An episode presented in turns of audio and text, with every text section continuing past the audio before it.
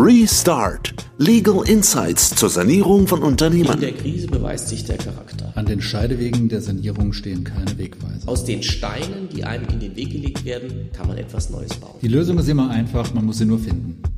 Herzlich willkommen zu einem neuen Podcast unserer Reihe Restart zur Restrukturierung von Unternehmen. Wir haben heute zu Gast Frau Eva Ringelsbacher und Gerhard Müller. Hallo. Hallo.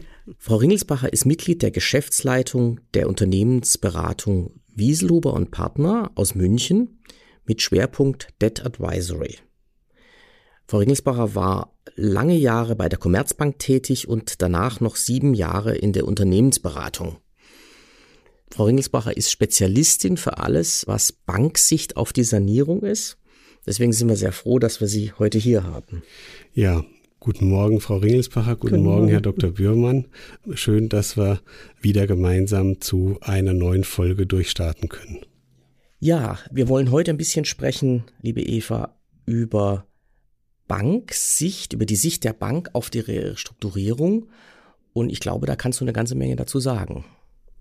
Ja, ich hoffe doch, dass ich eine ganze Menge dazu sagen kann. Ich sage ja immer spaßeshalber, ich kann nur Restrukturierung, weil ich das jetzt seit fast 30 Jahren mache. Ja, Sicht der Bank, da muss man, glaube ich, auch immer ein bisschen dran denken, in welchem Korsett, und ich würde es wirklich hier Korsett nennen, sich auch eine Bank bewegt. Die Regulatorik zieht immer mehr an und es gibt BaFin-Vorschriften, die genau darstellen und die befolgt werden müssen, wie eine Bank mit Restrukturierungsfällen umgeht. Der erste Schritt ist natürlich immer, es wird ein Frühwarnsystem aufgebaut. Das haben alle Banken inzwischen etabliert. Diese Frühwarnindikatoren sind alle in den Systemen hinterlegt und gewisse Trigger schlagen dann an, um zu sagen, Achtung, dieses Kreditengagement läuft in Probleme hinein. Das ist natürlich hochinteressant für den Kreditnehmer dann. Was sind denn die typischen Indikatoren? Wonach schaut denn die Bank und wie klassifiziert sie denn dann die Kredite entsprechend als notleidend? Also das sind äh, ganz viele, ja. ganz viele Indikatoren, die da auf, auf der Liste sozusagen stehen, von noch eher unproblematischen Indikatoren wie Verschiebungen im Wettbewerb in der Branche, geopolitische Lage, die noch nicht dazu führen, dass der Unternehmer angesprochen wird und die auch nicht dazu führen, dass das Engagement auf die sogenannte berühmte Watchlist kommt. Wenn gewisse Dinge sich kumulieren, also Probleme im Markt, man stellt fest, das Unternehmen liefert nicht mehr das Reporting oder gar die Jahresabschlüsse. Also die Bank hat keine Transparenz, was da gerade passiert. Dann kommt es wahrscheinlich schon in dieser Kumulation das Unternehmen auf eine Watchlist. Auf diese Watchlist wird auch regelmäßig besprochen zwischen Kreditabteilung und Sanierungsabteilung. Und dann ist eben irgendwann die Frage, sind wir an dem Punkt, wo wir übergeben müssen oder nicht? Das heißt also, das erste, die erste Takeaway-Message ist unbedingt das Reporting pünktlich machen, unbedingt den Jahresabschluss rechtzeitig aufstellen und einreichen. Also es gibt zwei Abteilungen, verstehen wir intern, bankintern. Es gibt die Kreditabteilung und die Restrukturierungsabteilung. Was haben die für Rollen? Ja, das ist ganz interessant, weil das Unternehmen, der Kreditnehmer, nimmt eigentlich immer nur seinen Firmenkundenbetreuer, also die Marktseite wahr. Das ist der, der Kontakt, mit dem gesprochen wird. Die Kreditabteilung ist sozusagen im Hintergrund und schaut sich das Engagement sehr genau an. Deshalb ist es eben wichtig, dass das Unternehmen mit der Bank kommuniziert, auch wenn sich erste Schwierigkeiten abzeichnen. Es ist super wichtig, dass die Bank Transparenz hat und immer informiert ist. Und die, äh, die Sanierungsabteilung, die Restrukturierungsabteilung? Die Restrukturierungsabteilung ist ja gemäß BaFin, musste in jeder Bank vorhanden sein. Das ist dann der Moment, wenn so ein Engagement übergeht, also abgegeben wird von der Kreditabteilung in die Sanierungsabteilung. Das hängt an, an Ratingverschlechterung, das hängt an kumulierten Frühwarnindikatoren und so ein typischer Frühwarnindikator, der eigentlich immer zur Übergabe führt, sind unabgestimmte Überziehungen. Also wenn Betriebsmittellinien über längere Zeit konstant überzogen sind. Und unabgestimmt heißt, es gibt nicht vor die Anfrage des Unternehmens an die Bank, wäre es möglich, dass wir mal für drei Wochen eine Überziehung bekommen, die wir dann aber zurückfahren, weil der Großkunde zahlt dann. Dann kommt eben diese Abgabe an die Sanierungsabteilung. Das heißt, ganz wichtig, kommunizieren, sprechen, wenn Kapitalbedarf ist und Transparenz schaffen gegenüber der Bank. Absolut. Ja, äh, Frau Ringelsbacher, der Wechsel von der Kreditabteilung in die Restrukturierungsabteilung, üblicherweise sagen mir die Unternehmen, die dann damit konfrontiert sind, das kam aus heiterem Himmel. Es gab keinerlei Vorzeichen. Plötzlich hatte ich einen anderen Ansprechpartner. Ja, für das Unternehmen kommt es immer sozusagen aus heiteren Himmel und es ist ein Schock. Der gewohnte Ansprechpartner, der Firmenkundenbetreuer ist praktisch weg oder nur noch am Rande involviert und jetzt kommen, wie ich immer sage, ich darf das sagen, weil ich selbst lange genug gemacht habe, diese komischen Restrukturierer an Bord, die sehr eigenartige Fragestellungen aufwerfen. Es ist so, es, es gibt so diesen Moment der Übergabe, der überraschend ist. Aber wenn der Unternehmer ehrlich zu sich selbst wäre, wüsste er, dass er in eine Problemlage hineinläuft oder sich schon darin befindet. Aber ich habe doch nur zwei Monate lang im, im Soll-Ist-Abgleich ein bisschen daneben gelegen. Das ist das, was ich dann zu hören bekomme als Restrukturierungsberater. Ja, wahrscheinlich war es mehr als ein bisschen daneben gelegen. Also bei einem Monat Abweichung, wenn sie nicht dramatisch ist oder auch bei zweien, wird normalerweise noch nicht diese Übergabe vereinbart. Im Vorlauf gibt es auch meistens Gespräche der Bank mit dem Unternehmer wo gefragt wird, was passiert gerade bei Ihnen im Unternehmen? Haben Sie Probleme, weil man vielleicht auch schon in der Kontoführung sieht, die ist etwas angespannter als sonst. Und in den meisten Fällen würde ich sagen, die Bank hört gar nichts mehr vom Unternehmen. Also es ist oft so ein Kommunikationsabbruch. Ja, weil der Unternehmer eben Probleme dann auch nicht unbedingt kommunizieren will und eben Angst vor Konsequenzen hat. Was tut dann die Bank? Deswegen verhält man sich lieber still und schiebt auch vielleicht das, das fällige Reporting hinaus und ja, äh, rückt dann sehr langsam mit der Wahrheit raus. Und dann die Frage, die auch immer wieder in dem Zusammenhang kommt, ist, ja, können wir das jetzt ganz schnell rückgängig machen? Ja, also vielleicht der erste Punkt, das Reporting wird nicht geliefert, weil es ist schlecht.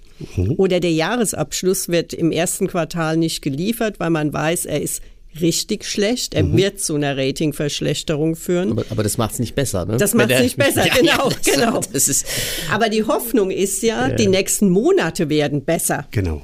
Dann schicke ich den Jahresabschluss, sage, okay, 21 war schlecht, aber jetzt die ersten Monate in 22 zum Beispiel waren doch viel besser. Genau, aber, mal. aber okay. sie werden nicht besser. Ja, es zieht sich weiter durch. Ja, ja, aber das ist, das ist wie wenn man was, was angestellt hat äh, und dann nachher noch lügt, um es zu verbergen. Dann ist nachher das eigentlich die Verzögerung das Problematischere ja. mitunter als, als äh, pünktlich den, mhm. den etwas schlechteren, den etwas schlechteren Abschluss einzureichen. Ja. Ich meine, was, was wir auch sehen, ist, dass die Leute oft halt auch nicht so den Blick haben auf die Themen im Geschäftsmodell, die vielleicht dahinter stehen und auch darüber dann nicht offen sind. Ähm, das ist ja auch eine Sache, die, glaube ich, ganz, ganz wichtig ist, wenn es da Probleme gibt, die man anpassen muss, dass man einfach kommuniziert mit allen, die da eine Rolle hm. spielen, insbesondere mit der Bank. Aber das ist genau der Punkt, den Sie hatten, Herr Müller. Was sind die Konsequenzen? Wenn ich als Unternehmen und Kreditnehmer sehr offen gegenüber der Bank kommuniziere, es gibt Probleme, wissen die meisten nicht, was passiert dann in der Bank. Richtig. Und sie haben einfach nur Angst, die Bank zieht sozusagen die Reißleine und wird sofort kündigen, genau. was die Banken natürlich nicht tun. Aber das ist so diese Angst, weil man vielleicht auch nicht weiß, was passiert dann, wie ist die Reaktion, gekoppelt mit der Hoffnung, es wird schon besser werden. Genau. Und auch dann diese, die, diese Frage, ja, wie schnell komme ich da wieder raus aus dieser bösen Bösen Abteilung, genau. genau. Also ganz so schnell kommt man nicht wieder raus. Man wird ja schauen, was, was kann man überhaupt tun. Die Bank unterstützt ja mit ihrer Sanierungsabteilung. Aber es ist oft ein Punkt, wo Unternehmer sagen, dann gehe ich jetzt zum Vorstand und sage, ich möchte wieder zurück. Genau. Und sind dann sehr erstaunt, dass sie nicht zurückkommen. Wenn ich als Beratungsmandat so Themen habe, dann versuche ich immer zu erläutern, dass eigentlich jetzt die Sanierungsabteilung viel besser ist, weil die kennen solche Problemfälle sehr gut und die können auch helfen. Hm. Also die haben dieses Instrumentarium, um die Krise abzuwenden und am Ende auch dieses Kreditengagement über ein Turnaround wieder zurückzuführen in die normale Betreuung. Wie hilft die Restrukturierungsabteilung dann? Was, haben, was sind die Tools, die die haben?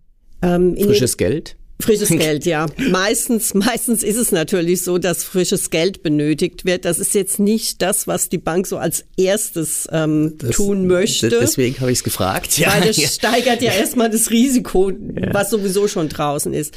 Aber ich glaube, was wichtig ist, dass die Bank sagt, wir brauchen mal eine Liquiditätsplanung.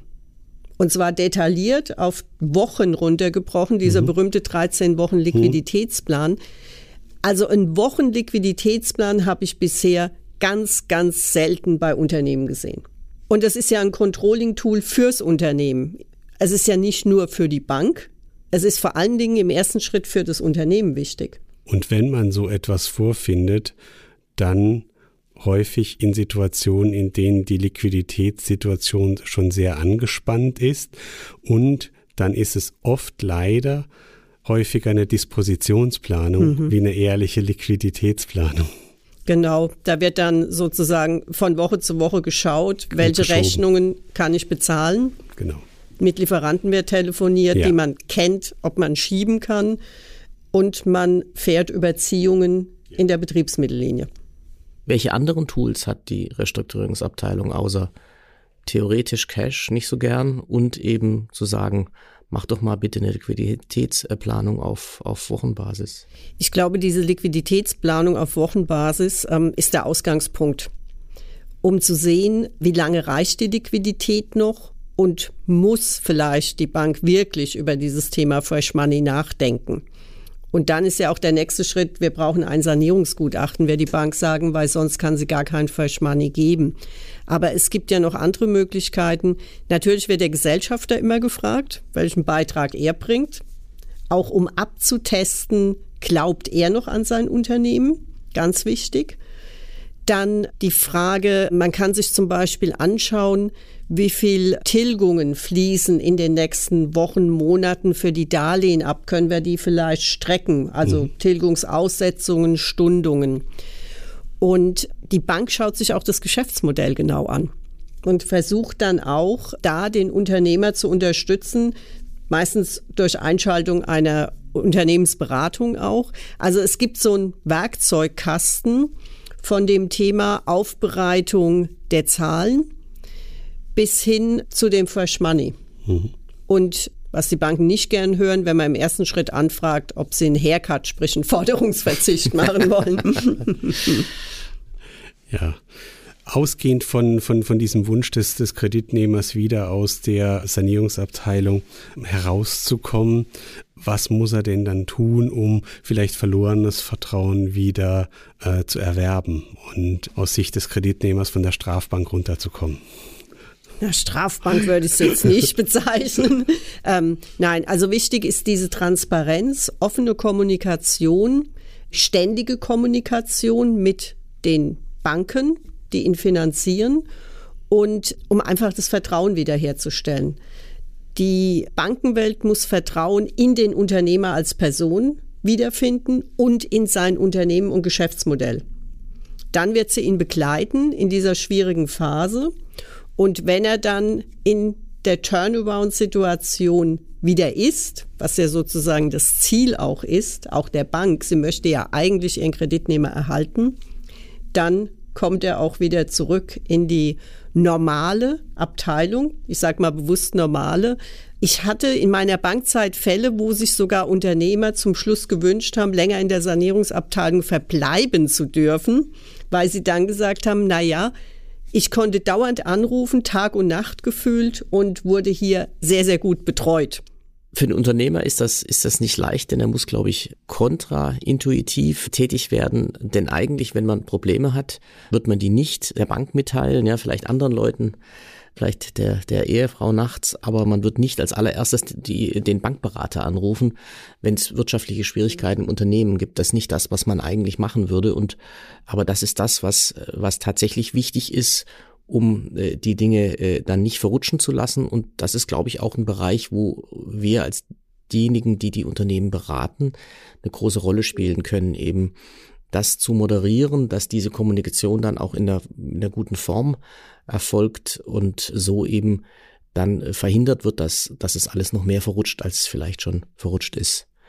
Ja, vielen Dank, Eva, Frau Ringelsbacher, vielen Dank, Herr Müller, und ich denke, es war ein guter Start in eine neue Reihe, wo wir uns ein bisschen die Banksicht auf die Restrukturierung anschauen wollen. Ja, bis zum nächsten Mal.